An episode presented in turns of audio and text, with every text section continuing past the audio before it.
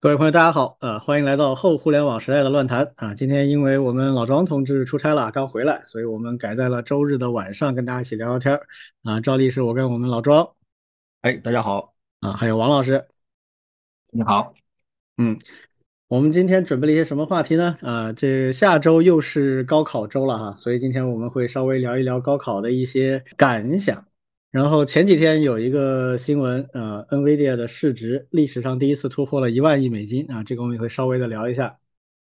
然后有一个小话题是我们听友群里面有听友啊，听了我们上一期聊产品经理和产品官那个话题之后呢，问了一个问题啊，我们来回应一下啊。这三个是我们属于回顾点评性质的小话题，然后后面有两个比较。大一点的话题呢，一个是关于国产飞机 C 九幺九，那上个礼拜天第一次正式的商业航班的飞行，这个话题之前没聊过，所以我们可以来聊一聊中国造大飞机的事情。然后最后有一个话题就是最近大家聊的比较多的啊，也非常被关注，我们几个人也经常被人问的，就是 AIGC 的发展到底在各行各业有哪些应用前景啊？这个我们会今天来跟大家去讲讲我们的想法。好，我们下面就开始，先来聊高考的事情。高考，我们去年其实高考季的时候，我们是专门作为一个比较大的话题来聊过一次啊，因为我们几个人都跟这个有点关系啊。我跟王老师一直都比较关注教育相关的话题，然后去年正好是我们老庄的儿子考大学啊，对，嗯，然后去年这个时候，这个就是高考的时候，上海还关着呢，嗯，所以当时别有一番风味儿。去年的高考真的是特别难，那那去年的孩子是最可怜的一一届孩子。对对，硬憋用硬多憋了一个月，好像是吧？对对，嗯，拖到七月份才去考的，啊，六月份就 pass 掉了。好像去年因为上海是有春夏两季啊，好像去年春季也是取消了还是怎么着？没取消，去春季考了的。啊，春季考了，那就在封城之前考了是吧？对，啊，啊啊，OK，所以。下周又是高考了，然后我感觉至少有一点嘛，就是我看了一下天气预报啊，就是下个礼拜中国绝大部分地区不是太热啊，最高三十度出头，还行啊，不是特别难受。嗯嗯嗯。关于高考这个话题，老庄跟王老师，你们有什么想法吗？最近有个新闻嘛，就是今年的高考的报考人数又创了历史新高嘛，是一千是一千两百多万是吧？嗯，是。对，一千两百九十万吧，好像是。对，吓死人。嗯，就就然后我就去翻了翻嘛，就是我和李俊都是九三年高考的，然后那一年的全国高考参加人数是两百八十六万，嗯，现在都一千两百九十一万 啊，四倍啊，吓死人。然后然后录录取率还好，其实我们那年的录取率是百分之三十四，嗯。现在好像是到百分之八九十了，是吧？啊，王老师，王老师知不知道？呃，具体数字不知道，但是应该蛮高的。对，我觉得如果把所有的二本啊、大专啊全部算上的话，肯定过一半了。嗯，有没有百分之八九十？我我真不太清楚，但肯定过一半。嗯，就起码百分之六十吧，这个肯定是有的。嗯，对。如果是在上海高考，可能录取率还会高一些。像我给你们讲个例子，就是关于这个录取率啊。我当时读的是武汉绝对的 top one 的中学，现在是就全国排前三的一个中学。嗯嗯，但是在我念高中的时候，我们那个学校，我们那一届啊，专科以上是百分之九十一，大概。嗯，是破了我们学校的校史记录，叫做，嗯，这它是武汉啊，是省会城市，本来就是有计划单列的招生名额的，然后又是这个武汉的顶级的学校，最好的学校，就属于比后面的第二、第三名是断崖式领先的，然后过了九十就是校史第一了。然后前些时吧，大概是二十周年还是多少周年毕业的时候，我回去拜见我们那些老师啊什么的，我就问后来这个是怎么一个。录取率了，还有基本上从一零年左右啊往后算，就本科百分之百就没有低于过百分之一百。就你进到这个高中，你就肯定啊本科就一定是有了，都不用想专科的事情。肯定不是说这个学校的能力一下子在十几年的时间里面有了一个倍增或者飞跃嘛？这个不可能嘛，那就是招生的翻了倍数了。其实另外一个由此而来的感想就是，其实是含金量下降，嗯，或或者说还说含金量可能有点伤害伤害这些小朋友们的心灵啊。就是我们那个，我我们那个时候毕业之后，其实是不愁找工作，就是本科毕业就就工作这件事情很正常。反过来倒是本科毕业以后不想工作，想接着读书的人是少数。对，或者说。呃，如果他们之所以还在读书，是真想读书，是真的觉得读书很有意思，或者说想接着做学问，这个时候他们才才这个读研。但现在的同学们总觉得是，既然找工作这么难，那还不如再读个研，就是这种感觉。是的，所以我之前开玩笑嘛，我说以后可能本科就干脆改预科班算了。不。把本科学制改成两年，或者最多三年吧。啊，学一学基本的东西，学一学大学的学习方法，然后学一学通识课。可以根据他的兴趣选个两三个专业的入门的专业课体会一下。啊，然后大家都报考研究生，研究生才是真正的大学的重点。你你们觉得这主意怎么样？我觉得挺好的，把硕士的这个时间延长到三年甚至四年。就那些真正对专业来讲比较有价值的，通通放到研究生去搞。嗯啊，预科班啊，其实是可以，就看学校能不能想通这件事儿。真这其实对于学学生来说，对对于学生来说是无所谓的，对吧？无非就是交钱读书上学而已。但是学校它可能会有一些名分上的问题，因为当年是有很多很多的这个学校。开始能够开硕士店、开博士店，这都是值得庆贺的。嗯，然后从专专科院校升级为本科院校，这个也是很不容易的。很多学院，对吧？改成大学，这都是很不容易的。说啊，我们现在不是上两年的学了，我们想要上四年的本科制学习了。然后现在你说，哎，这个不重要，你们还是上两年算了吧。这个感觉就是改回学院的感觉。嗯。所以，我我觉得比较客气点的做法呢，就是缩短本科学制啊，这个提升本科的教育效率啊，提供更多的专业选择灵活性，但是名字都不改，还是叫本科，还是叫硕士，是吧？你不你不能把本科降回去叫高中高四高五，对吧？这这不合适，这这这这把人打崩溃了，对吧？嗯，所以名字好应该没问题，嗯，我觉得 确实现在有个很大的问题就是。嗯，大家选专业也特别困难。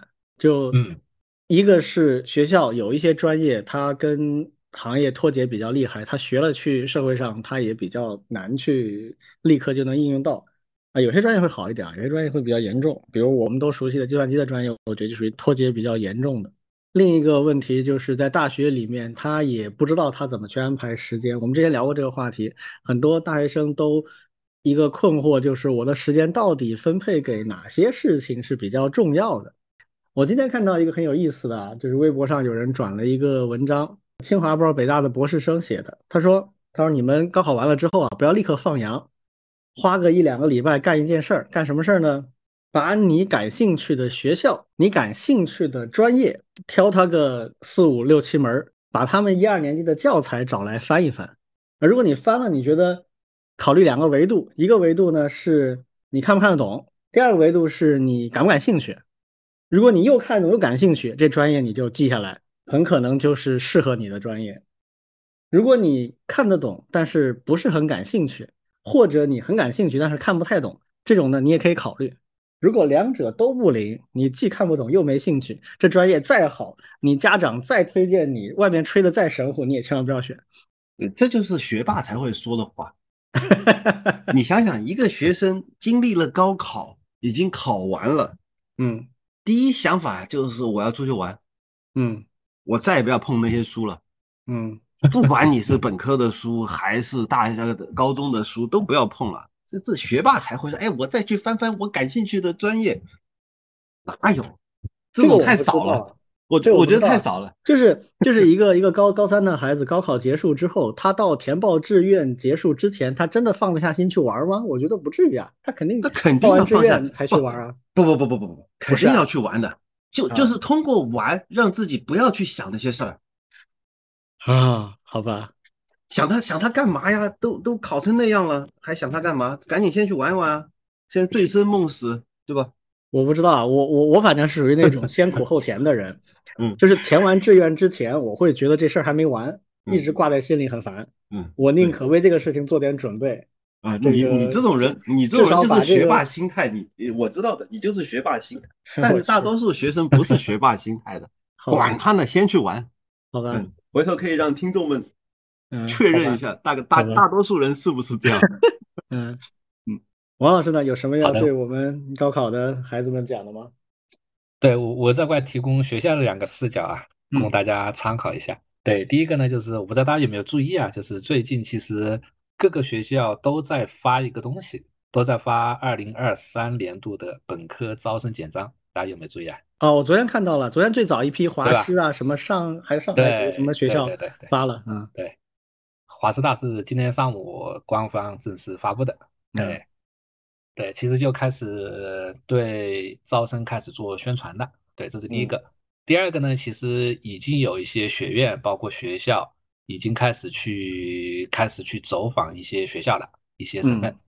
嗯，对，这个应该大家也知道，就是学校里面其实都有这样的一个传统任务，对，就是对来自一些呃传统的一些好的生源渠道，都会派人去做一些宣讲。对，因为接下来马上就到刚才那个李老师所提到的，要填报专业啊，填报学校。对，再加上现在其实学生其实挺多，比我们那个时候多多很多，就意味着，因为好学校还是那些，对，就是意味着一些呃竞争其实还是挺激烈的，不光是本科生，对，还有研究生。对，包括像我们学院最近也是在频繁着在外地的一些学校去做一些宣讲的一些工作，对，吸引一些好的同学过来。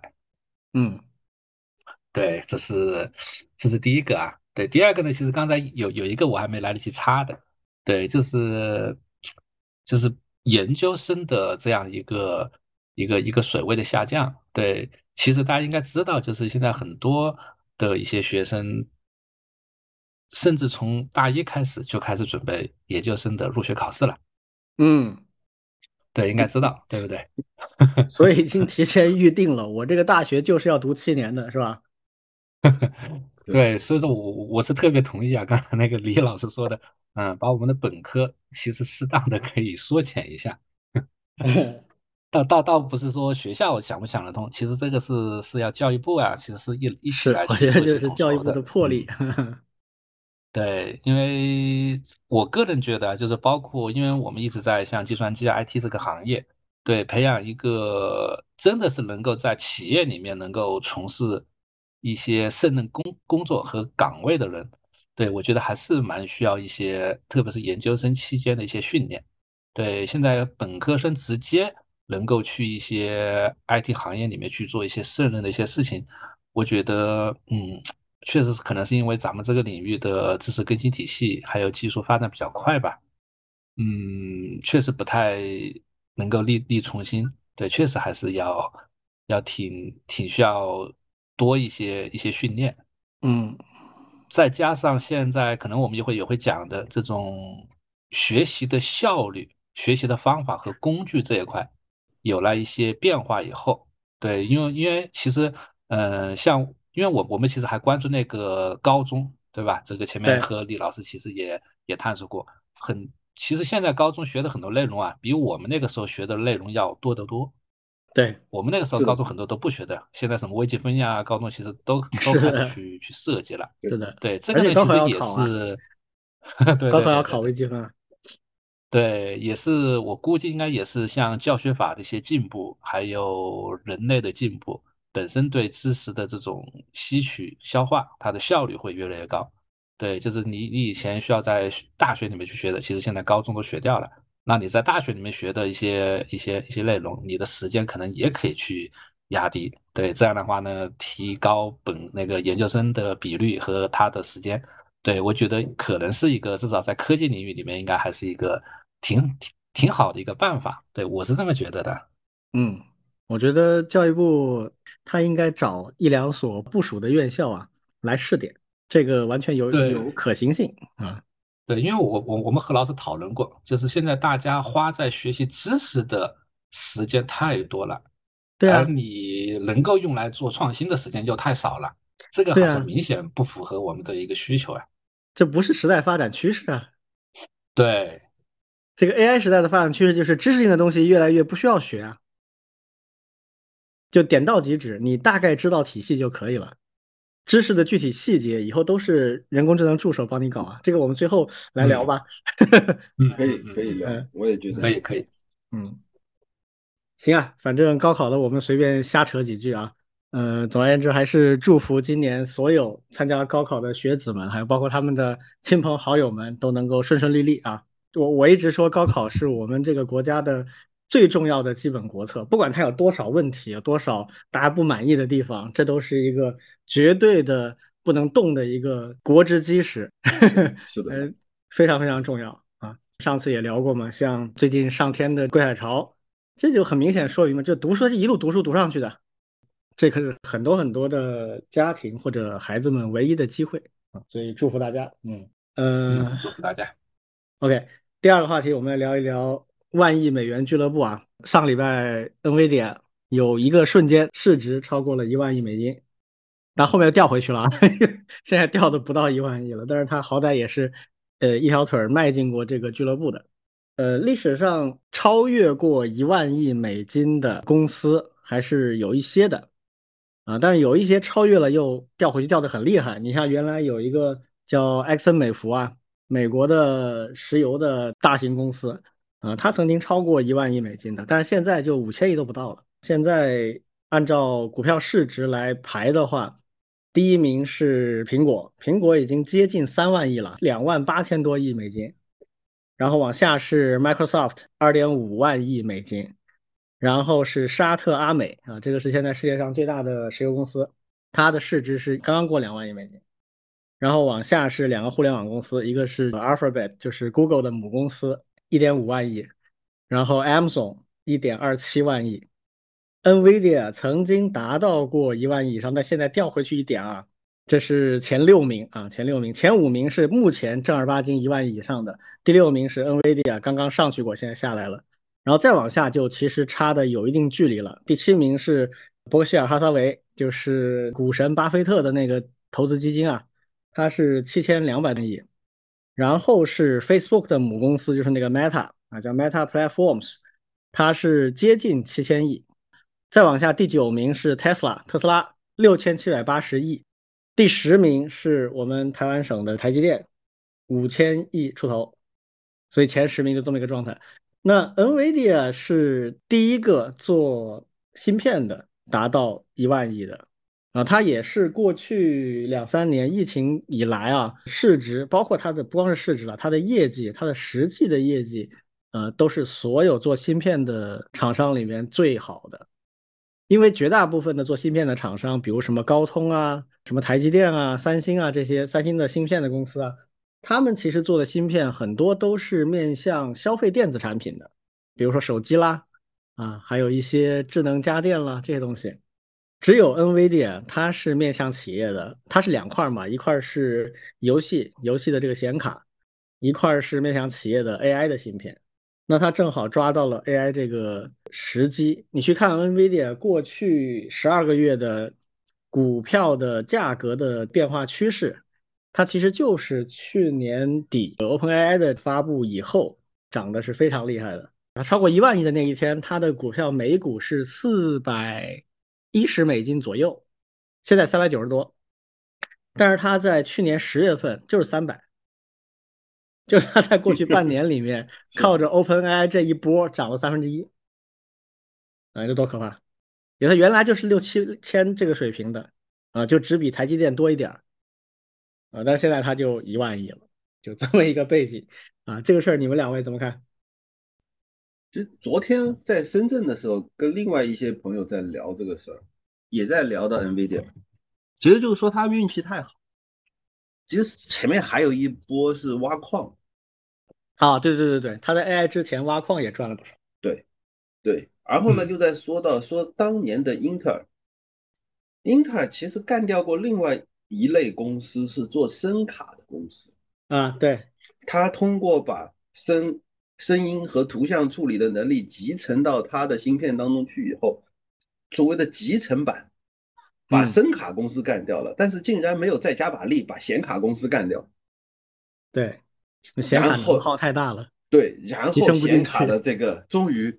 又翻了身，而且还超彻底的超过了英特尔。嗯，是的，我们就在那感慨，就说：“哎呀，这个时烟命烟，这个这个也是运气啊！”你说，你说当年做显卡的，我们记得有一期节目还怀念过那个台湾的做这个 Sound Blaster 的那个新加坡，呃呃，新加坡的那个，对，嗯，对，做声卡的。然后这个声卡的时代就已经过去了，但是显卡又。一村又一村的焕发他们新的光辉，就这种感觉。是的，是的。现在声卡只有专业人士才用了。嗯，对，感觉 NVIDIA 真的是非常厉害，就是几个大的发展点，对，都被他踩到了。对对，因为还在我们当时读书的时候，对吧？那除了我们说那个游戏，对，那把那个 NVIDIA 抬出来以后。我我记得我们还有一期聊到那个摩尔定律，对对对，摩尔定律呢，其实在那个呃单串行的那个呃单核频率受到限制以后，就开始走并行化，对，就是从那个时候开始，包括 NVIDIA 开始提出来一个概念叫做 GP GPU 嘛，对，就是用 GPU 做通用计算，对，当然那一波其实它的面还不算特别大，主要还是在像高能性高性能计算。这个领域里面，数字计算，对，对的，对的。等到了那个大数据以后，对，就开始扩展了。对我记得我们当时就是很多的一些大数据的一些分析的一些算法，都是从传统的这种计算平台往那个 CUDA，对这个呃 NVIDIA 的那个并行计算的那个编程模型上面去去做转转换。对，很多都是在做这个事儿。对，接下来这一步呢，就是区块链，就是刚才庄老师所提到的挖矿。对，那用 GPU 挖矿，对，需要算力。对，再往后就是深度学习了，嗯，神经网络，对，需要大量的那个呃 GPU 的一些资源。对，那最近这一波，随着深度学习、人工智能的普及，对吧？那以前还是属于专专业人士去用的嘛。对，那挖矿呢，也是少数人去去玩的。对，那现在像 ChatGPT 这种，那我们称之为人人都是需要的这样一个工具的时候，对，那它这个简直是一下子就，我觉得刚才李老师提的那个数值，就是最近这一段时间是他以前三分之一的，都是最近这几个月蹦上去的，对吧？嗯嗯，这个确实确实太厉害了。嗯其实 NVIDIA 不是显卡的鼻祖，显卡最早是有一个叫 3DFX 的公司，嗯嗯嗯，对，他们做的那个叫 Voodoo 嘛，啊，Voodoo 卡嘛，对对，Voodoo，最早专用显卡是那个公司发明，但那公司很惨，好像只存活了，它是九十年代诞生的，只存活了不到十年，在两千年的头几年就我忘了是被收购了还是就破产了，反正它就没有了。那这个过程当中，它火了大概有几年啊，不到五年时间，然后就是 NVIDIA 就上来了。然后 NVIDIA 这家公司在很多地方，它的一个特点啊，给我的感觉，眼光非常的独到，而且非常的有魄力，就他看准一个事情，投的非常坚决。比如显卡这个不断升级，他就当时就有很多人也在有刚才老庄说的那种担心。啊，就说有没有可能以后这个呃通用芯片做的足够强大，就不需要专用显卡了？那这个黄仁勋就觉得说不可能，这个跟声卡完全不一样啊，它的包括它的那个芯片的专业程度，就它那个特特殊性啊啊，然后它的功耗啊，它的这个需求的这个量级啊，都不是声卡能比的。所以他就坚决上投，把他的这个芯片做的比 CPU 的那个集成度还高。有很长一段时间，GPU 包含的二极管的数量是远远超过 CPU 的啊。然后还有一个就是刚才，呃，王老提到的，他做 CUDA、CUDA，当时用显卡来做浮点运算、做通用计算这个领域，其实是有两个标准啊，一个叫 OpenCL，一个叫 CUDA。嗯，OpenCL 呢是苹果和另外一几个公司一起搞的，但是它的跟 CUDA 不一样的地方在于，它虽然也是几个厂商控制啊，但是它是非常强调它是开放的，它是专门组了一个开放的呃这个这个 foundation 来发展这个 OpenCL。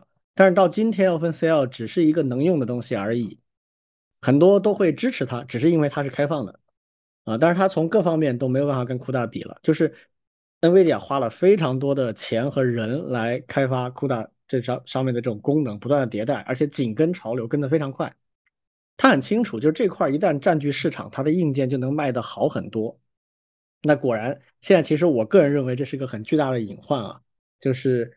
包括 AI 的这个应用，包括很多大数据，我们的超算中心都被捆绑在这个标准上。很多程序它是用 CUDA 接口去写的，它这个程序跟我们一般平常写的程序不太一样，它是用一种专门的伪语言去把你的计算问题拆成不同的模块，使得这些模块可以在显卡上去并发去处理。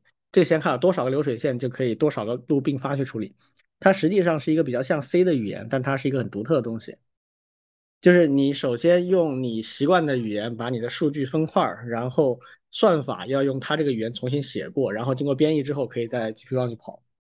那这个东西一旦被绑定，你迁移的难度是很高的。它不是像 C 语言这样的，它是跨平台的。C 语言你说我换个体系，我从 Mac 换到 Windows 会有点兼容性问题，但它本质上还是一个跨平台的平台中立的语言。但是 CUDA 不是的。CUDA 这种东西，你用它的这个程序写好之后，你要换用 OpenCL 或者用其他的以后的标准，你基本上那个算法的部分是要重写的。这个对行业来讲，我觉得其实是隐患。但是现在没办法，大家都被绑上这辆车了，所以它现在卖的巨好。怎么说呢？我觉得 NVIDIA 是属于那种，我一直觉得它是奸商啊，但是它又不算特别奸，它属于那种合法经营里面的奸商啊，所以你还拿它没辙，对吧？就是这么个概念。对。我我我还提供一个故事啊，就是当年他为了推广他的那个 CUDA 在学校里面进入到课程，嗯，他给我们老师送那个显卡，哦，就是你只。要用 CUDA 在比如说系统结构啊这些课程里面去开，包括并行计算，嗯，他就送那个显卡给你去做实验那些东西。哦，可以的嗯，人家人家为了拓展自己的市场基本盘是下了死力气的，对，嗯。挺花功夫的，他肯定是很认真的研究了这个 G P G P U 的受众在哪里嘛，然后分领域去挖掘嘛。我刚才也念了一下万亿俱乐部的这个名单啊，大家看到在 I T 领域基本上几个平台公司，Apple、Microsoft、Google、Amazon 都是平台公司，然后有几个属于这种传统巨佬啊，什么石油的这个那大的投资基金啊这种。NVIDIA 是一个异类啊，到目前为止我们看是一个异类啊，但是谁知道呢？它真的挺强的，而且也运气不错啊，运气也是实力的一部分嘛。这个我们就感慨一下哈。我还是希望 NVIDIA 能有竞争对手啊，不论是在硬件芯片上，还是在这个计算标准上，一定得有对手，否则按现在这个发展下去的话，真的会就挺让人担心的啊。OK，我们来聊第三个，就是我们有听友在听友群里面问了我们一个问题啊，他听了我们上周的关于产品经理和产品官的这个话题之后，他问了一个问题，说我们怎么看古典产品经理啊？当时我就愣了，我都不知道有这么个词儿，你你你们以前听过吗？以前没听说过，说明我们已经已经脱离这个一线了啊。对，嗯，对。然后我我就去查了一下啊，我说我说我以前没听过这个词儿，我就查了一下，古典产品经理哦，原来它是跟另外一类产品经理相对比而提出的一个概念。什么产品经理呢？就是那种所谓数据驱动的产品经理，啊，就有的产品经理自称是数据驱动的，啊，然后另外一类如果他看不上或者他不认可数据驱动这个理念的话，他就自称是古典产品经理。这个我猜想啊。这个古典产品经理这个名字应该是很被动的提出的，他不是主动提出来挑事儿的。为什么呢？因为听上去比较像这个数据驱动的产品经理是比较时髦的啊，就有人肯定会吹，哎，我们是数据驱动的，你们那些都不数据驱动的，那都过时了啊，老古董了。那这些老古董不服气怎么办？就说，哎，我们是古典产品经理。关于这个问题，你们两位怎么看？嗯。其实就在我做产品经理的时候，肯定是需要看数据的。但是 做产品经理做到被数据驱动，这就有点可悲了。嗯，区别是什么？区别就是 产品经理一个最重要的能力是你能解读数据，到底这些数据意味着什么？嗯这个是产品经理的一个很重要的辨别识别能力。嗯，是的，解释数据。而且更重要的是，如果我对一个产品有疑问，就是说我对它现在的这个呃产品的情况，或者说是用户的使用情况，我有疑问，我可能去需要设计一些买点，然后获得一些原来没有的数据，然后帮助我进一步思考。那么在什么地方新增什么样的买点，这个也是产品经理的基本功。嗯，就还是业务导向嘛。对，不就是我先要理解我我很担心的是啥呢？就是说，哎呀，我买一万个点，嗯只要可以买点的地方，我都买点，嗯，这不是本事。嗯就像啊，只要有数据，我都给他把数据搞出来。然嗯后呢，你对数据都没有驾驭能力，你这个其实你的产品经理是不合格的。嗯呃，其实我在进盛大创新院之前啊，我还待过一家互联网公司，那个互联网公司的老板就非常的数据驱动。哦，那是先驱啊，那在二零一零年之前啊，这概念还没提出来呢。你听我说完嘛。嗯当时呢，他要做，因为当时那个公司只有网页版，还没有移动版，他开始要让他的团队做移动版啊，这个确实非常的领先啊，嗯就是嗯零六年、零七年的时候开始要做那，很超前。对。然后呢，他说：“哎呀，我也不知道用户要什么，所以我们的移动版把所有网页版的功能全做，嗯然后再看数据，嗯看看用户喜不喜欢。我我嗯因为是我是研发团队的人，所以我就能够理解研发团队对这件事情的无奈，就是因为老板想不清楚，所以管他要不要这个功能都要都做一遍。明明在移动在手机上那个呈现的效果肯定跟电脑上完全不同的，因为他老板想不明白，老板就说那你们先做呗，做完我们看看数据呗，就是会这样的一种，就说啊，当然 A/B test 是一个很好的办法。但是你说你什么东西都不知道，对错也不知道，就靠 A/B test，这不就在玩弄开发人员吗？所以是不是开发人员太廉价了，所以催生了这种所谓的数据驱动的产品设计方法？对，就是说，哎呀，我也不知道这个功能到底该怎么样，那你们三个版本都做一下呗，我们看看效果，就就变成这种嗯很不负责任的产品经理，就会把下面的人玩死，就是这种感觉。嗯，哎呀，原来这个开发者的工资还是太低啊，还要再涨一涨。嗯现在老板都工作就不错了。嗯，我听说过国内的某个大厂啊，我就不点名了，说一个产品做七到八个版本来做 A/B test 都有啊，这个已经超出我的认知水平了。我一般觉得你这个实现做两份儿已经是非常奢侈了。那其实我嗯当初待的那家公司的老板，甚至他的方法论都是很先进的。对，我觉得很超前啊！你说这个，大家设想一下，都是十五年以前啊，就就是就已经是这种乱来的方法了，也不能叫乱来吧，人家这也是方法论啊。我觉得挺超前的，真的挺超前的。是，嗯，我不知道这个古典产品经理怎么去跟数据驱动的产品经理对喷，或者是竞争话语权啊。如果是我的话，我就可以这么说啊，你们那什么数据驱动啊，说白了不就是 KPI 驱动吗？你个做产品的被 KPI 驱动了，你得意啥呀？就是刚才老赵说的这个，就是数据本身的解读是一个很大的问题。理论上讲，如果我埋足够多的点，然后我对这些点全部都做一些初步的数据分析的话，我一定能从里面找出几个指标是好的，就是每个月都在上升的。然后我就把这几个指标当做我的产品成绩汇报上去，可不可以？嗯，我只要做足够多的点就可以了。只要能把老板忽悠住，都是可以。对，啊，你比如说，假设我的注册量下降了，但是我可以用另外一个下降的量来做分母，然后把两边一比，我说，哎，你看我的这个某某比率上升了。嗯，就数据这个东西啊，太容易操纵了。我做数据出身的人，你想要什么数据，我都可以给你做出来。就是，而且原始数据都是真的，不是假的。在原始数据是真实的前提下，你要什么样的指标都可以做得出来，就无非是一些参数和组合吧。嗯嗯，所以回到我们听友的这个问题啊，我们简短的说说我的一个观点。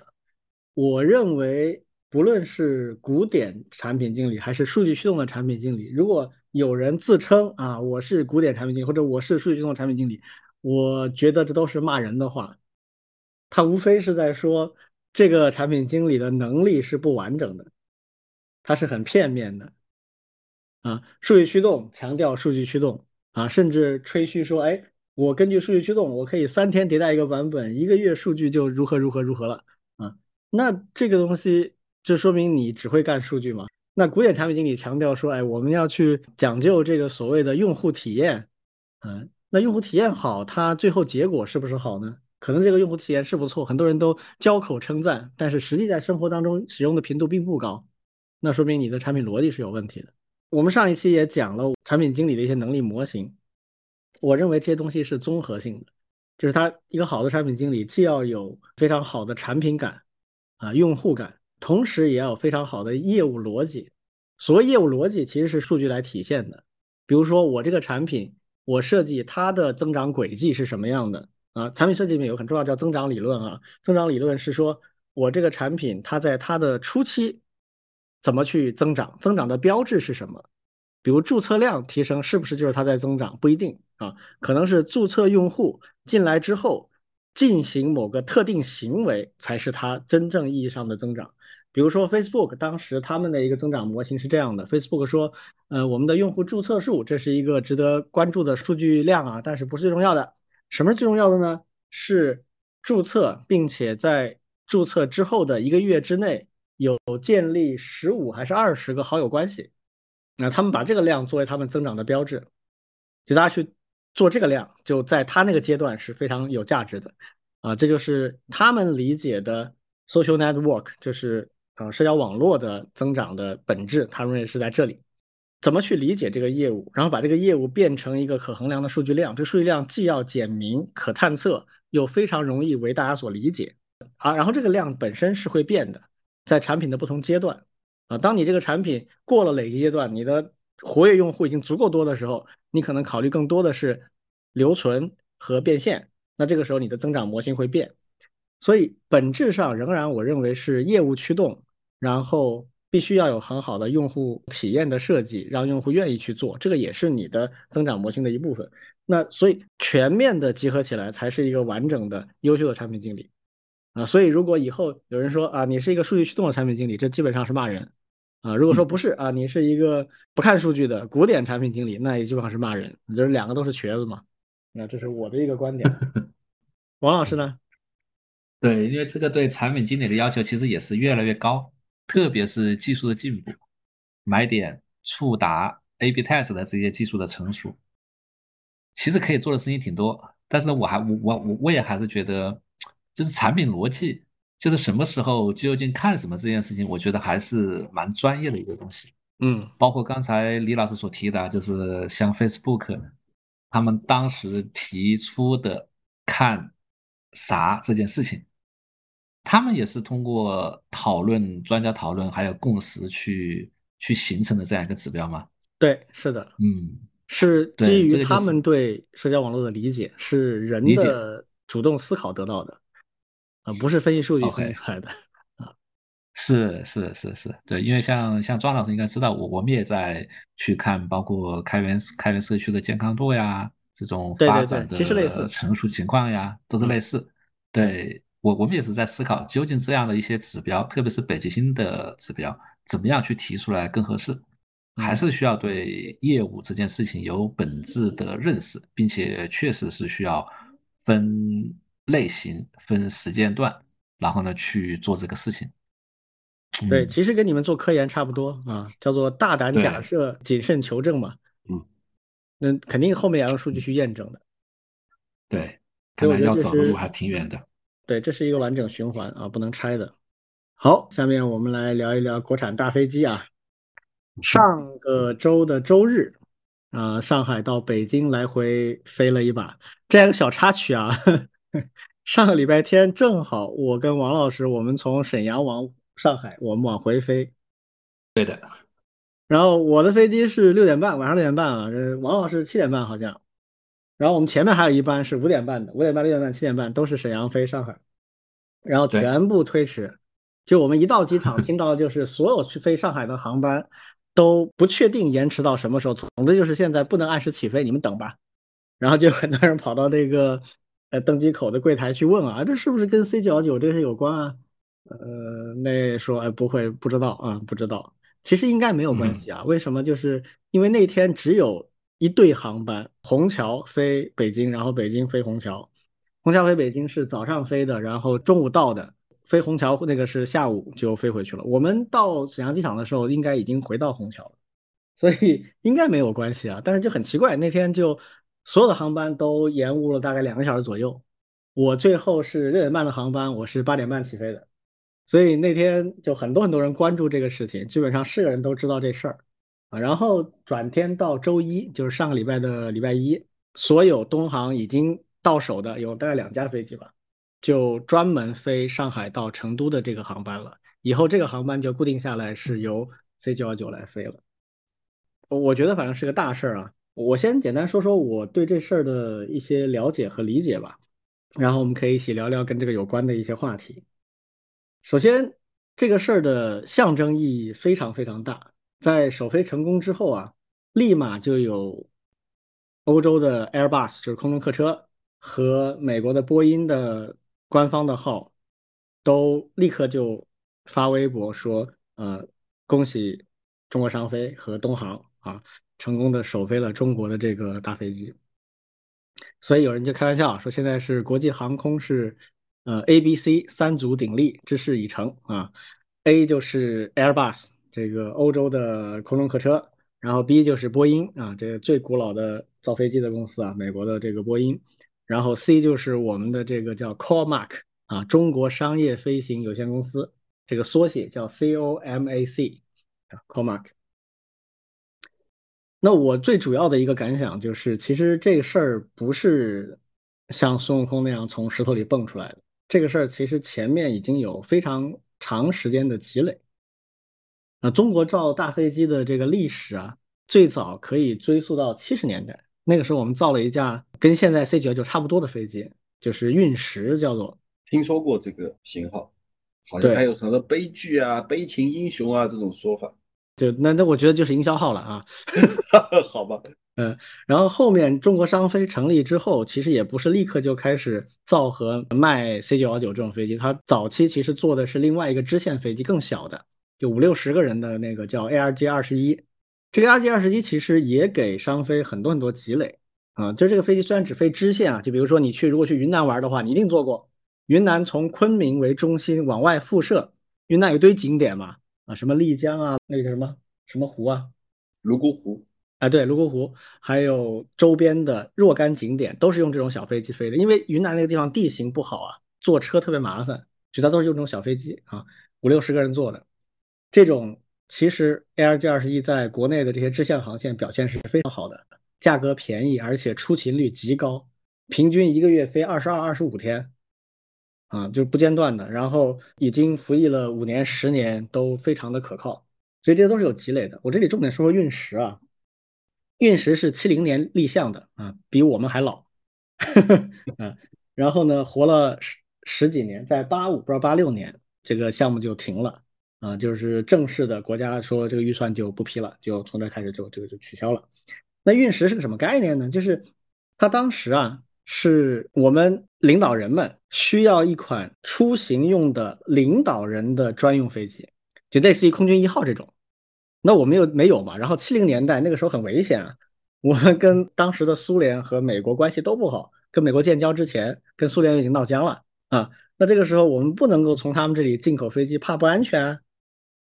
所以我们觉得，从国家安全角度，我们需要一种飞机给我们的领导人出行用。那这个时候提出了一个非常现在看起来，我觉得是一个有问题的一个指标，就是希望这个飞机能够有八千公里的航程，这样保证我们的领导人可以飞到任何我们需要去的地方。这个八千公里是不简单的啊，这个非常有挑战。现在全世界能够飞这种航程的飞机就那几款啊，就是比较大的，比如说。Airbus 三五零、三七零，啊，这个波音的七七七、七四七，就只有这些。我们这个 C 九幺九也不行，C 九幺九现在大概航程是五千公里以下。那当时我们非常牛逼的一点是，真把这运十做出来了，而且几乎全部都是国产。等一下我们会聊 C 九幺九的国产率的问题啊，C 九幺九国产率其实不是全部都是国产的，但是运十几乎全是国产，因为那时候我们被封锁了，也没有外面的东西可以进来，全是自己做的。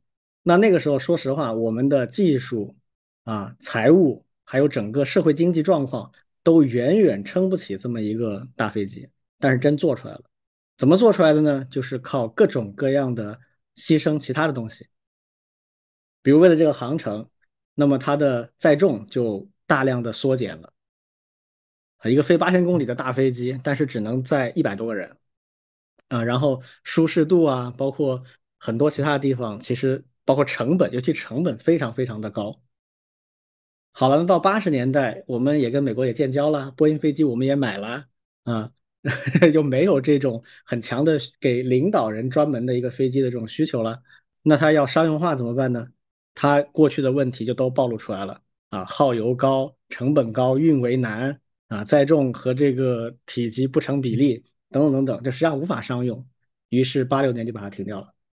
你这个八千公里的大航程给领导人飞没问题，但是除此以外不可能有其他任何用处了，因为你当时肯定拿不到欧洲、美国的适航证的。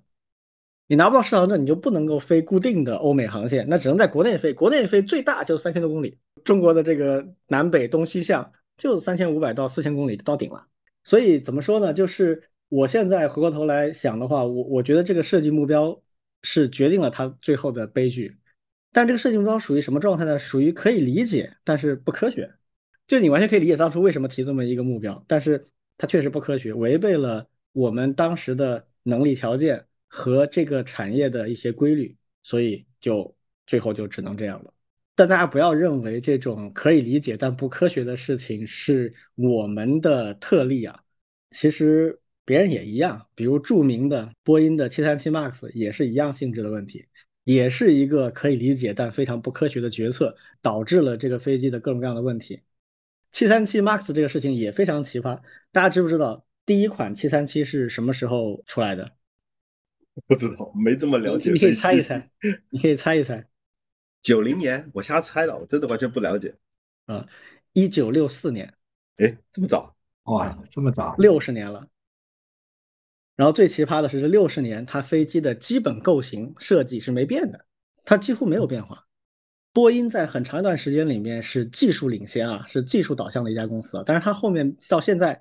已经变成一个技术上有很大问题的公司。其实这个转折就是在七三七 MAX 这个阶段，就是两千年以后，随着它技术很强，统治了世界很超过一半的市场啊，然后公司发展也很顺利，它就这个公司就开始有一些变化了。它有很长一段时间，它的 CEO 都不是技术出身的啊，是这个财务出身的。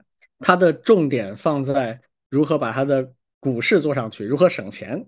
所以他们设计七三七 MAX 的时候呢？就怎么省钱怎么来。当时有一些，就是随着航空的这个技术发展，发动机其实是越来越强。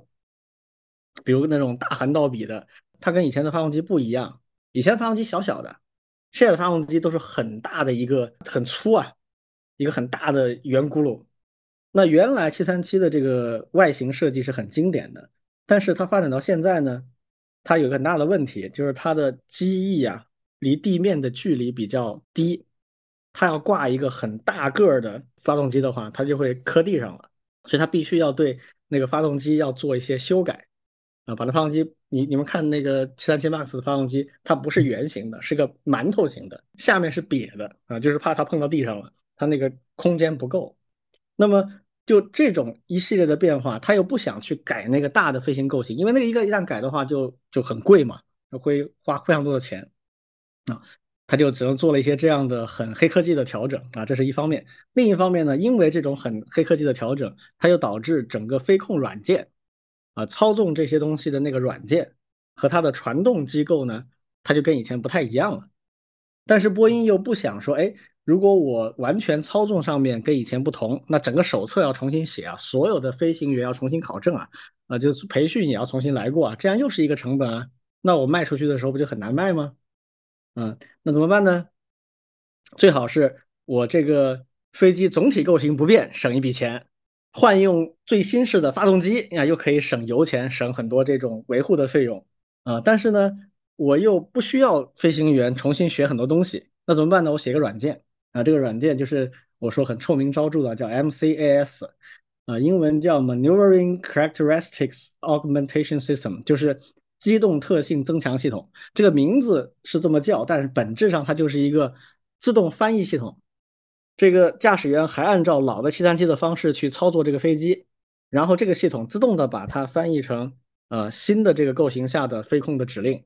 我的想法很先进啊，对，这是一个看上去非常美好，但是实际最后很致命的玩意儿。呃，接连导致了几起空难，死了几百人，最后就波音的 CEO 也承认，就是跟这个 MCS 的这个软件有关。所以这个事情其实跟之前运十的事情我觉得很像，有一个非常可以理解。但其实很不科学的目标，这个目标之下，最后整个飞机的设计就是一个很凑合、很别扭的状态，它就注定了没有办法成功。那这就是我们买的经验教训啊。运十呢，一共只造了两架原型机，而且也试飞了一段时间啊，呃，不长了，跟这个后来后面 C 九幺九的这个试飞的时间没法比啊，十比一都不止。但是它我觉得也还是挺有收获的。我们这个。中国商飞啊啊，现在我们叫浦东之光啊，或叫上海之光啊。嗯，它它原来这个商飞是在沪闵路，在往闵行那个方向的一个楼，然后最后搬了几次家，现在搬到朝阳路，就是我们世纪公园旁边的有一个中国商飞大厦啊，那个总部就在那儿。然后在浦东机场后面有一个它的飞机制造基地，在那个基地里面就停着一架运十的原型机，两架里面的一架。前面竖了一个雕塑，上面写的“永不放弃”。我为什么知道这些呢？就是以前我 在之前那个公司里面搞过一次内容策划，就请了一些各行各业的呃比较有成就的人士啊来这个夏令营给孩子们讲公开课啊。其中有一个就是商飞的 C 九幺九的首飞的试飞员，然后我们就去跟他聊天啊，去商飞参观。我体会啊，就对商飞人来讲的话，这个运十是他们心里的一个图腾了。就是一方面呢是有一点自豪，就在那个什么都没有的时代，我们真做出来，而且国产化百分之一百。但另一方面呢，又有一点那种羞耻感，就是那种知耻而后勇的那种羞耻感。就当时确实犯了很多很多错误，这些错误在 C 九幺九里面基本上都改了。比如说 C 九幺九。从一开始就强调它先进，就是我现在设计五年以后首飞，十年以后商用，那我必须是十年以后最先进的那个状态，从设计方案到生产制造都必须是。而且为了做到这一点，搞全球的公开招标，而且为了以后拿适航证，从一开始就跟欧洲和美国的航空管理部门就在不断的交流，说我们拿你的适航证有什么要求，全部按照你的适航要求来做。比如你市场要求里面说什么什么东西的技术标准必须达到什么什么东西，这个东西我们现在暂时没有，那我就采购。C 九幺九等于就是过去我们吃过的所有的亏啊，然后所有这些经验教训全部都吸收了之后，然后现在没有任何政治和历史包袱的前提下，从头开始设计一个东西是什么样子，那就现在的 C 九幺九。所以毫不客气的讲的话，C 九幺九就是现在世界上最先进的单通道科技，因为它最新啊呵。就新的总比旧的好。运十那个很特别，运十做出来的时候就比六十年代甚至五十年代的波音要落后。它八十年代做出来的时候，它就已经比五十年代的东西落后了。但 C 幺九不是的，它二零二三年首飞，它就是二零二三年的水平。所以这个是呃我以前正好机缘巧合所了解到的啊，或者是现在去回顾的一些感想吧。首飞之后也有一段时间，网上的舆论很多啊，各种各样的话题都有啊，什么到底要不要领导先做啊，还有这个国产化率的问题啊，等等等等。你们有一些什么样的感受吗？看到一些什么东西没有？我我看到的好多，当然我看到都是反贼说的话。就哎，你怎么总是看反贼啊？哎，就是就是要了解反贼到底想啥呀？嗯，对吧？这个其实其实 打入敌人后那不不。也不算是打入吧，就至少得知道他们在想啥，或者到底他们他们的攻击点是什么。嗯，比如说我看到的有一个说法说，一个已经被证实了从设计到组装没有任何可靠性验证的飞机，嗯哎，这个我就很惊讶，我说它都能飞起来了，怎么可能没有经过可靠性验证呢？嗯，这就是这是信信口说呗。对，然后还说这个，嗯、叫什么来着？说没有拿到适航证，就是除了在中国，其他各个国家都没有给他发适航证。啊，那现在是没有啊，嗯现在是只有还有。还有就是说，他的很多很多都都没有检测，检测都没通过，就是整个的这个指标通过率很低，嗯所以人家外面的这些国家才不给他四航证。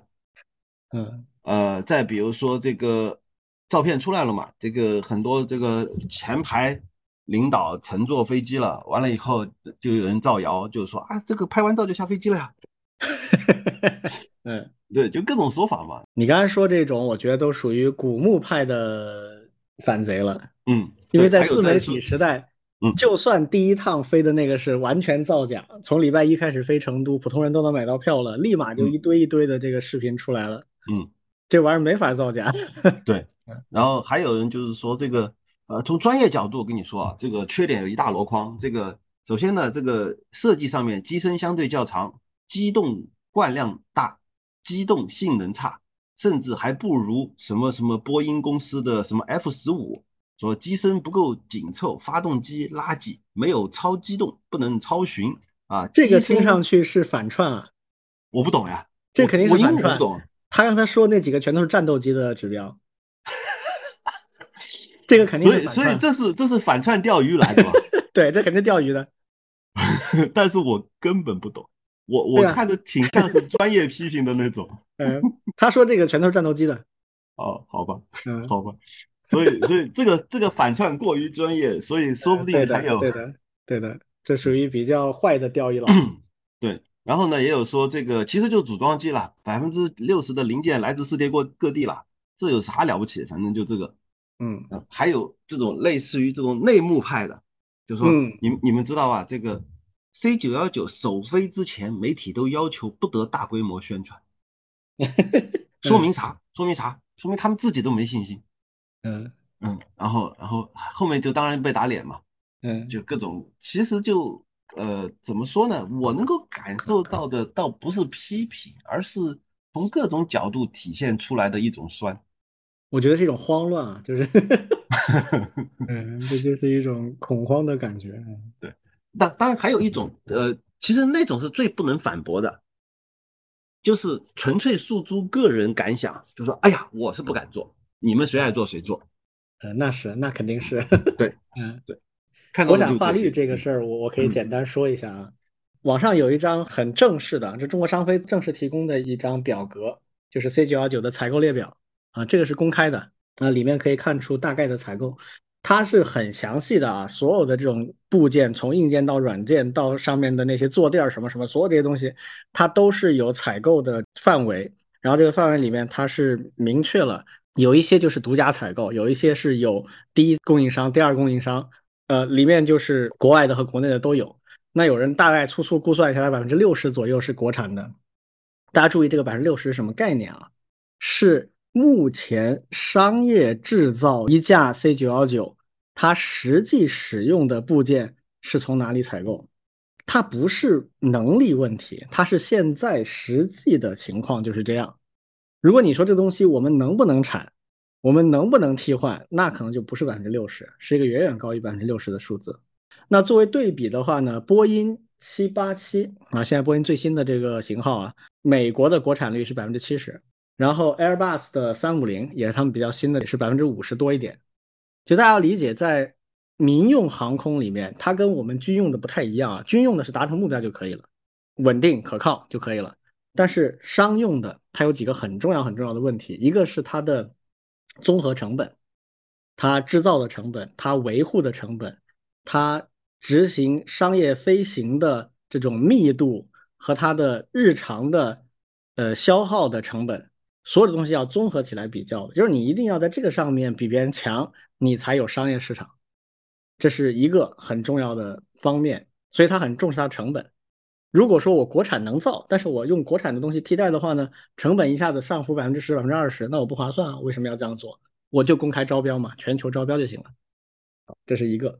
第二个就是适航证的问题，就是我们为了拿欧洲和美国的适航证，其实跟两边的主管部门都是一直有沟通和交流的，就这里面是有一些交易的性质在里面。那就是我们呃这个里面的某些部件，为了满足你的适航要求，我就采购你认可的那些厂商的，并不是我造不了，而是说我这样采购之后比较容易拿到适航证。那现在。我自己的感觉啊，我也问了一些就是在民航的一些朋友，他们普遍认为就是美国的希望不大，因为现在中美这个关系实在是太微妙了啊。但欧洲还是有希望的啊。之前曾经有过一个谣传啊，我不知道大家看到过没有，就是中国和欧航局还有美国的这个民航局都有签一个正式的文件，就是适航证的互认。这个文件呢，给人的感觉啊。是说，哎，我中国发了适航证，你美国应该认我这个适航证，反之我也认你的啊，是这么一个东西。就有人就认为说，那我们中国发了，是不是就可以在美国和欧洲跑了啊？其实不是啊，这个东西我专门的向业内的很资深的人去请教过，他说这个文件呢是也谈了很多年，像我们跟美国那个互认适航证的那个文件谈了差不多二十年，也是前几年签下来的。他说确实里面是有这样的说法，但实际执行的时候。还是要一条一条去抠的，就是如果美国人他说，哎，我是基本上认啊，但是我还是要一条条抠啊，抠多久呢？然后最后是不是也给你适航证呢？其实还是由他们说了算。就这个是一个协同工作的一个框架文件，并不是严格意义上的对等。像驾照啊，是我们中国驾照拿到那边去可以当驾照用，这个是有法律上的文书的，但是民航适航证这个没到那程度，所以现在确实就。还没有中国以外的订单，但是从现在的角度来看呢，欧洲还是有一定希望的啊。美国就相对难，所以不是技术问题，本质上还是一个政治问题。对，我们过去确实有些东西自己做不了，确实有一些，比如发动机，还有一些以前卡住我们很长时间的是那种大型的断压成型的那种加工器材。因为那个飞机的那个大机壳，有人不是在网上喜欢说吗？说算什么国产啊？就只是我们做了个壳，里面东西全是别人的，这个话就显得很文盲，你知道吗？就是现在全世界能够造飞机那个大壳的就没几个国家，一只手能数完。嗯这个很卡了我们相当长时间，我们现在突破了，这个没有问题了。这个现在甚至我们是领先的。再就是发动机，发动机以前我们确实滞后比较多，包括现在这个发动机也是。呃，美国人跟法国人合资的一家公司，它是这样的，它有一个美法合资研制的一个发动机叫 LEAP，L E A P 啊，包括波音七三七 MAX 也是用这个 LEAP 啊，LEAP One。那中国用的这个呢叫 LEAP One C，就是美法这个合资公司在中国再建一家合资公司，就是中美法三家合资的，然后专门造这个 L E A P One C，这个 C 就是 For China，就是专门为中国做的一个特制型号。有人就说：“哎，这个如果美国、法国说断供了，不给我们怎么办？不给我们的话，它这个型号造出来也没人用，因为这个发动机就是为 C 九幺九专门做的一个改进型。第二就是我们自己的一个发动机，其实现在已经也基本上差不多了。去年挂在我们军用的那个运二十上面，呃，就已经飞过了。所以我觉得只是成本问题，就技术上现在我们的航空发动机真的就这几年真的进步很大。”所以现在真能卡住 C 九幺九脖子的，我觉得应该不多了，主要是成本。听上去是好消息。就先是汽车啊，新能源车，然后飞机。这个其实就是当年钱学森同志的规划，他就说，首先大力发展这个火箭和航天，然后是航空、汽车，啊，这些叫带动性产业。啊，就是一个产业一百亿的产值，能够带动一千亿的这个上下游的相关联的产业，而且在国际上有重大影响力。五十年前的判断到现在显然还是对的啊，而且我们确实在这方向走，啊，这个就不容易啊，厉害。对我我也再补充一个，就是这件事情对那个高校科研的一些发展带动也挺大的。对，为什么呢？其实包括我记得我那会刚留校的时候，其实就听过。商飞，然后呢，呃，和学校做一些预演性的一些工作。对，那现在其实我也有同事啊，其实也是在接一些商飞的一些相关的一些那个项目。对，因为我们是呃计算机类的嘛，它上面是软件，软件的一些可靠性验证测试。嗯，对。再比如说，现在飞机已经飞了，飞了以后呢，接下来就就有啥了呢？就有数据了。对，就每飞一趟，它其实有会产生非常多的一些一些数据。对，那这些数据其实也是需要有专业的人员。来一起来去做一些分析，包括它后续的一些维护、优化等等这些工作，对，其实都会和学校来做。对，那他这种呢，因为因为那个商飞是在上海嘛，他其实很多都是和上海的一些高校其实有很多合作的。对，其实可以拉动很多的一些学校的一些学科的一些发展，而且呢，像商飞的这种。呃，应用场景它其实是蛮独特的，也是非常的这种专业。对，在这里面其实是能够去呃对应到它的需求，解决一些问题的时候，往往是能够做出一些国际性非常前沿的一些研究的一些成果，甚至能够在其他的一些领域去复用。对，比如说我们以前那个高铁，高铁里面其实也有非常多的类似的一些一些科研问题。对，还有一个是我听到那个我们同事里面会去说的，就是其实也是为了解决那个国产化的问题。对，就不光是飞机上面的那些零部件、软硬件，包括飞机本身的设计、工业软件，其实也在大家在开展这个国产可替代的这种研制。对，因为以前可能并没有类似的这种需求，对，现在就是有了这种需求牵引以后，对，其实有些成果。还是能够比较快的就能够去去去去起来，对这样的话呢，它其实是整整个生态嘛，它做这个有了这个软件，有了这个那个设计软件，它其实就可以去做一些商业化，后续有更多的飞机要去做设计或者是一些一些相关的一些一些应用的一些一些牵引，对，那那这个它能够带来的这种整体性的价值是那那就是非常大了，嗯。嗯，对。其实我们看美国也是一样啊，就是波音被称为西雅图之光多少年啊？大家知道西雅图在美国的最西北角上，对应中国就是新疆角上那地方。那之前根本那个地方除了就是气候特别好，过日子特别舒服以外，没啥名气。但是波音把那个变成了一个科技之城，以至于后来微软，微软也在西雅图嘛。微软火了这么多年了，到现在为止，你去西雅图玩的话，当地的居民很多还是会告诉你，我们这最出名的是波音。所以商飞当初落在上海，真的还是我觉得是上海之福啊啊。OK，我们关于这个九幺九，我们就说这些啊。我们也期待它以后有越来越多的这个新的突破，比如现在传闻很久的 C 九二九啊，也在紧锣密鼓的在搞了。啊，C 九二九就是双通道的了啊，就是一排有八个座的或者九个座那种啊，一个飞机能够容纳三四百人的那种，就是对标七四七和呃三五零的那种大的飞机。呃，有的人听说哎，国产大飞机以为就是那种最大的，其实不是啊，就是 C 九二九是单通道飞机，就是一个走道两边各三个，一排六个位置，一个飞机一百五到两百个座位的这种。那九二九就是双通道了，而且航程可以达到八千公里以上，这个不知道什么时候能出来啊？但我觉得有 C 九二九打底的话，一步一个脚印，这个也不是什么难事啊，就是需要时间而已。好，我们来聊聊我们最后一个话题，就是 AIGC 的行业应用，这个也是我们最近听到特别多的啊。嗯，在我们比较熟悉的，比如开源的。领域在教育的领域都有很多很多的研究和大家的讨论，还有一些什么其他的领域啊，我们也可以聊一聊。你们两位有什么关于这个的想法吗？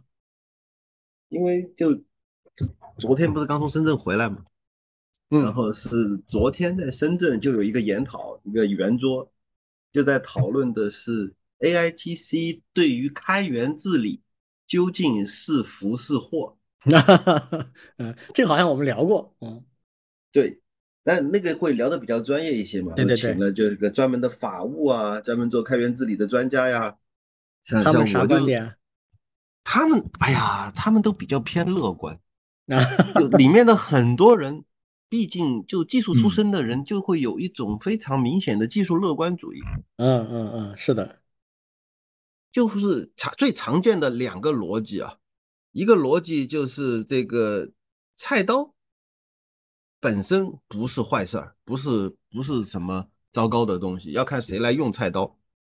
嗯，就是所谓的工具无罪论，对吧？嗯，这是最常见的一种呃技术人员会喜欢用的逻辑。第二个就是这个呃叫做这个，既然有些旧的职业消失了，一定会产生新的职业。嗯，这个也是最常见的技术乐观主义的一套说辞嘛，就是嗯就是虽然旧的职业消失了，但是新的职业不也是产生了吗？嗯然后我会跟他们争论一些事情，比如说这个啊，对，菜刀当然呃不容易这个出问题，但是枪呢？对，对吧 这个这个例子举得好，嗯再比如说，正好正好那天还有汽车行业的朋友在，然后我就说，你看汽车确实都是人开的，那照理说出了车祸不是你活该吗？那为什么汽车要装安全带呢？就是为了防止人出事故呀。对，安全带、气囊都不是汽车第一天就有的，都是后面慢慢加进去的。都是后面发明的呀。那就证明，当一个技术发展到一定程度以后，当它的速度越来越快之后，你就必须要去考虑它的安全装置、刹车制动装置以及避让装置，诸如此类的这些东西，否则你就是不够安全啊。对，在在后面，另外再说到这个呃职业的问题，就比如说新的职业啊、旧的职业啊什么的，然后我就我就跟他们其实有点有点我在抬杠了，我就说对这个如果说呃旧的职业虽然消失，但是新的职业以同样的快的速度产生出来的时候，那我们当然可以很乐观的看到这个呃世界一切都美好，对吧？但是如果旧职业的消失速度超过了新职业的产生速度呢？那嗯不就意味着我们还没有做好准备，但是失业就真的已经在眼前了吗？对，这历史上多次发生啊。对，它有一个滞后效应的。对，所以呃，所以反正呃，我昨天跟他们讨论的整体的观点啊，不是说我就是个悲观的人，不是说哎呀我就比大家看的看的更前途更灰暗，不是的，而是悲观是一种思考的工具，悲观是用来让我们有可能提前发现问题，避免更大的灾难的一个手段。而不是说我的性格就是个悲观的性格，或者说我就愿意说一些丧气的话，嗯，大概就表达的是这个意见。我觉得很多行业，很多行业，尤其是越是偏近技术的行业，越是乐观，就觉得我们都能驾驭啊，这都是这都是我们人类发明的东西，这有啥？这不是就只是一个驾驭问题吗？就是这种感觉。嗯，这个其实也是一种经验主义啊，就是嗯我们以前碰到的软件，确实我们都能驾驭，这这个好像问题不大。嗯对呃，只是工作量和我们怎么去分模块，实在不行降规模嘛，对吧？把那个嗯软件规模降下来。但是现在这个是另外一条道路，对，它是依赖于规模才能成功的，依赖于复杂度，甚至依赖于混沌系统才能成功的东西。对，这个我们以前真没碰过，对 嗯，不太一样。嗯嗯，学校这一块其实还有点不一样啊，我觉得，对，就是反倒是搞技术的其实是略有悲观的，那不嗯搞技术的呢，反而更乐观。我也会举举点例子。就是就是就是在教育第一线的老师们反而会更乐观，是这个意思吗？对的，对的，对的，因为特别是搞教育学的那些那些人，他们因为他不懂技术啊，他他不知道这个天花板在哪里啊。好吧，对，他当然乐观他们甚至在对在组织专刊，在开始研究 GPT 对教育的这种甚至取代的这种时代的来了以后，大家应该做些什么事情呢？嗯，嗯，他们要引领啊。是的，对我我我我现在说那个悲观的地方，悲观地方是啥呢？对，因为像学校，我我我们学院这边啊，本身有做像自然语言处理啊这些比较专的一些研究方向的一些老师。对，其实前面也提过，就是像 ChatGPT 来了以后，对，对于他们来说，其实冲击蛮大的。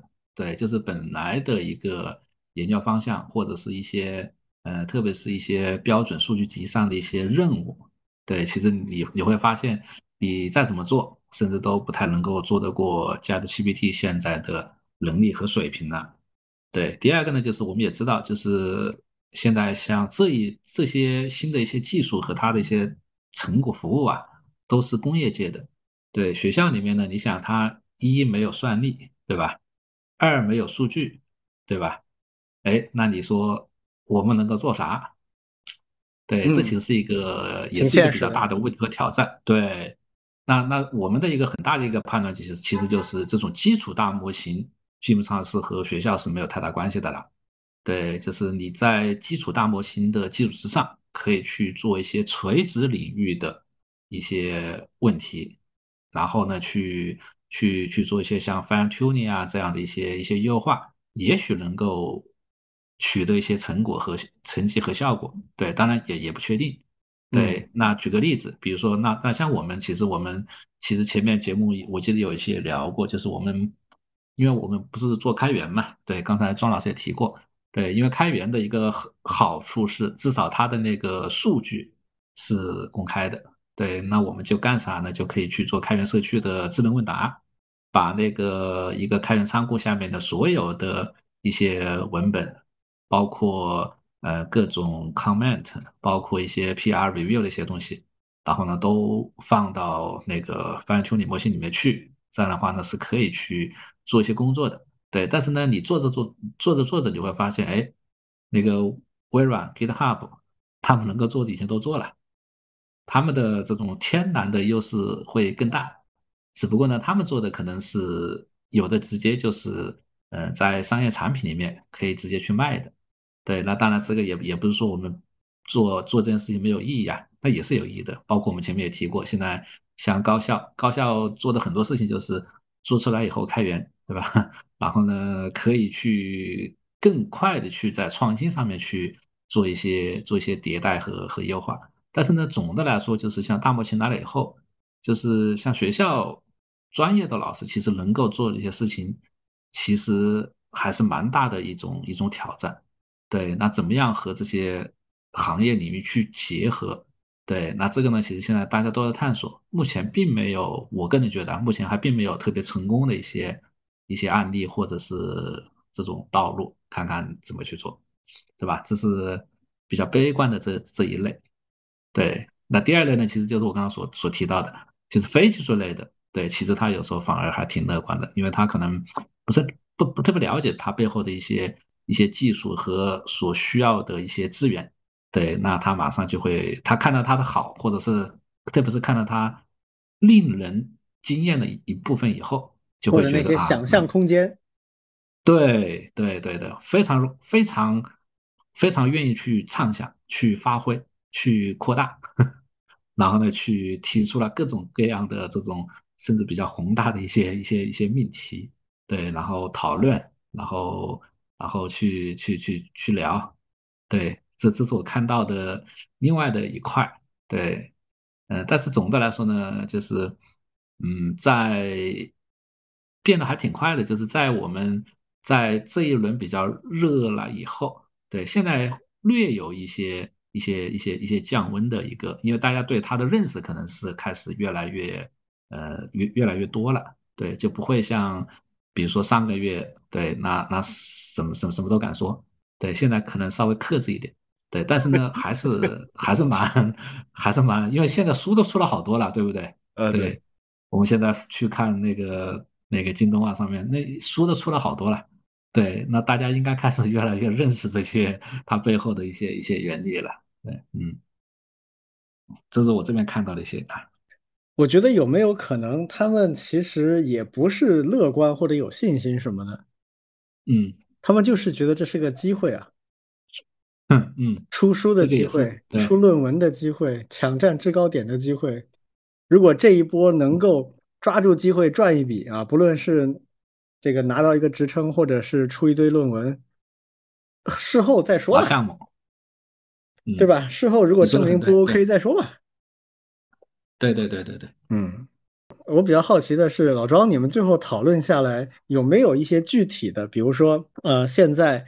A I G C 能够在开源的治理这个领域嗯能够发挥作用的具体的可能性有没有讨论过？有比如有，嗯因为因为就是说，我们这一次去是有一家工具厂商，他们是这个大会的一个关键赞助方。OK 而且他人就在上海，回头真的可以一起吃饭聊天的一个很不错的一个朋友。然后他们的公司其实已经在探索用 AI 相关的能力去辅助开源治理。嗯比如说这个更准确的发现呃开源的漏洞信息，嗯，通过通过这个识别啊，还有通过这种呃语义的判断，去理解代码到底是哪一段有问题。嗯还有就是学习，通过机器学习来比对这个代码的相似度。嗯嗯嗯还有就是去呃，就是参与到社区的早期，就是在社区里不是有早期讨论嘛，相当于是能够提前的发现一些问题，嗯这是这是他们在尝试做的。但是另外，咱们那个昨天在会场上讨论的另外一个问题是始终无解的，就是关于法律方面的、法务方面的，，OK，就是就是说你你看你你写的代码，当然版权是你的，权利都是你的。但是嗯。你如果用了一个 AI GC 的工具生成的代码，这到底算谁的？嗯，当时在那个在那个现场上，那个郑华，就咱们一起来聊过的字节的那个郑华，他的观点是认为这种 AI GC 生成的东西应该没有版权，嗯，就是直接不属于任何人，对，不属于任何人。但这只是一个他的理解嘛。但是嗯事实上，现在在法律上好像没有规定。对，是的，空白，这个是之后，对，而且啊，其实那个案子还没有判嘛，就是一堆人不是去告 GitHub Copilot 的那个案子还没判嘛，对，因为因为那个其实如果能判下来，估计能够澄清很多事情。对，但是他那个案子啊，我觉得我大概看了一下他们的一个说明啊，我不知道具体，因为他法院的东西没有完全公开嘛，因为还在嗯过程当中。但是我看他那个，他不是有个主题网站嘛？我看他们在追的其实是比较偏一些程序性的，就是比如说微软有没有尽到告知的义务，有没有让每个人都做出自主选择，有没有违背这个自主选择去做一些措施，这些其实最后都很容易判断的。对啊，真正难的是你刚才说的那种问题。对 对，所以所以可能光是靠那一个案子，就算打下来了，也不见得不太够能帮助我们来判断这些事情，有可能。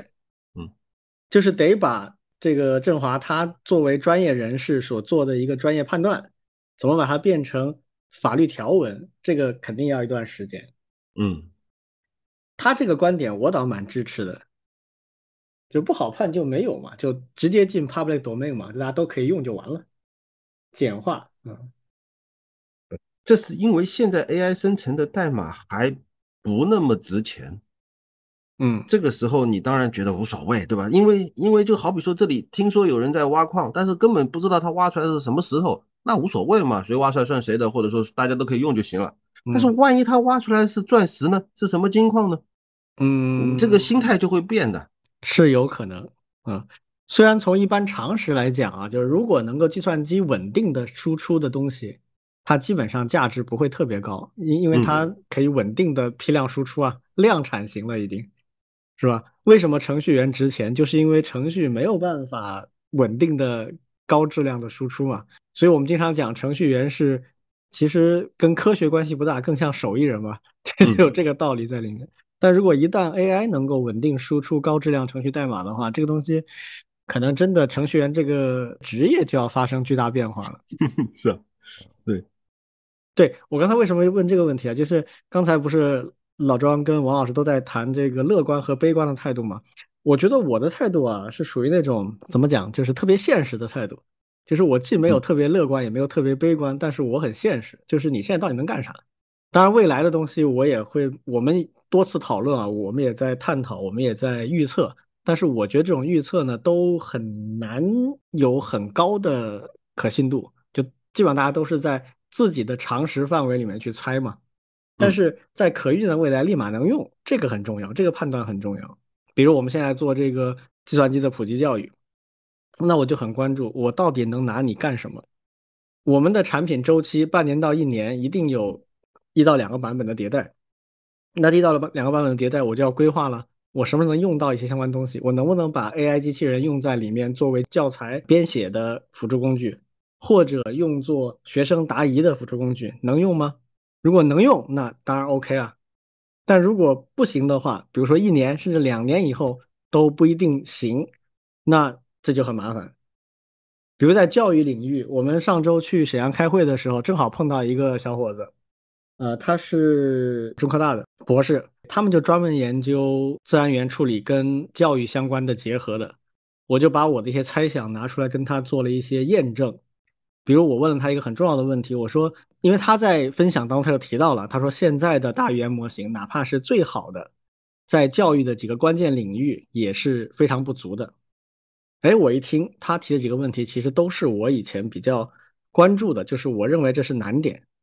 嗯，那我就下来我就问他，我说，哎，你觉得这几个难点，如果在现在的这个主流的大语言模型的技术路线之上继续往前走，技术路线没有大的变化的话，有没有可能突破？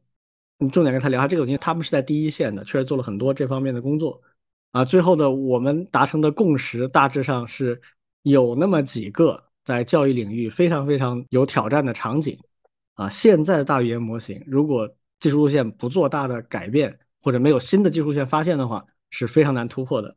比如说，我可以举两个例子啊，一个例子就是比如说解题，那这个不管什么题啊，数学、物理、编程的题目。一道题目出来，你去问 ChatGPT 这个题目的答案是什么？啊，它可以告诉你这个题目的答案是什么，甚至可以给你好多个答案，都是对的啊，多种不同的解答方法都 OK。但是我们做教育的人就知道，其实我们不喜欢直接给学生答案。我们布置一道有点难度的题目，这个学生不会做，他说我不会做，那我会直接把答案扔给他吗？不会的，我会告诉他说，哎，你先看看这个题目里面这一句话是什么意思。为什么要给你这么一个条件？你从这里去思考一下。我记得我以前分享过一本书，就是波利亚的《怎样解题》，它里面就讲了非常多老师怎么用问题去引导学生去自己一步步的找到答案。那这个引导的过程，现在大圆模型是没有概念的。那我也提出来，我说，那如果我们组织一些最强的老师。去对每一个题目编写这样的一步一步引导的这样的方案，而不是直接扔答案的话，然后把这种语料给 L M 去训练，他是不是会学会这种东西？他说有可能啊，这个跟我的常识判断也是一致的。但其实我们内心都知道，我刚才说那个前提条件恰就是最难的，就是你找不到那么优秀的老师还能够写出最优秀的这个引导方案。他可能每个老师对一类题目有这种心得。